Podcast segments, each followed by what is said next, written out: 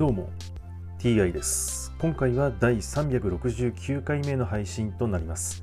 テーマは引き続き新約聖書の紹介です。早速いきましょう。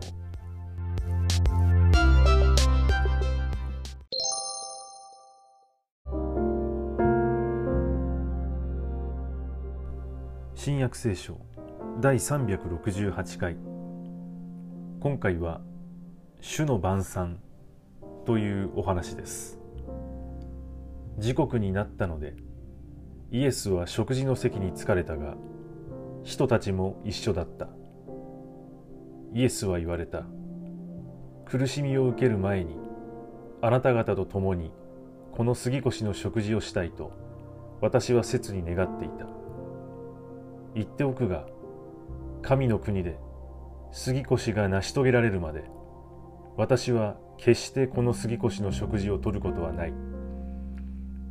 そしてイエスは杯を取り上げ感謝の祈りを唱えてから言われた。これを取り互いに回して飲みなさい。言っておくが神の国が来るまで私は今後ブドウの実から作ったものを飲むことは決してあるまい。それからイエスはパンを取り感謝の祈りを唱えてそれを裂き人たちに与えて言われた。これはあなた方のために与えられる私の体である。私の記念としてこのように行いなさい。食事を終えてから杯も同じようにして言われた。この杯はあなた方のために流される。私の血による新しい契約である。しかし見よ。私を裏切る者が私と一緒に手を食卓に置いている。人の子は定められた通りに去っていく。だが人の子を裏切るそのものは不幸だ。そこで人たちは自分たちのうち一体誰がそんなことをしようとしているのかと互いに議論をし始めた。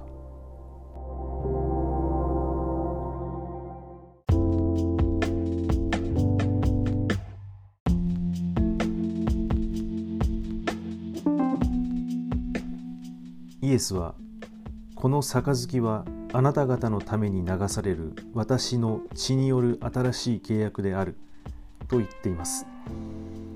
新しい契約とは一体どのような契約なのでしょうか。そして新しい契約があるということは古い契約もあるわけで古い契約も一体どのような内容の契約なのでしょうか。そして誰と契約を結ぶのでしょうか。はい今回はこれで以上です。また次回もどうぞよろしくお願いいたします。それでは。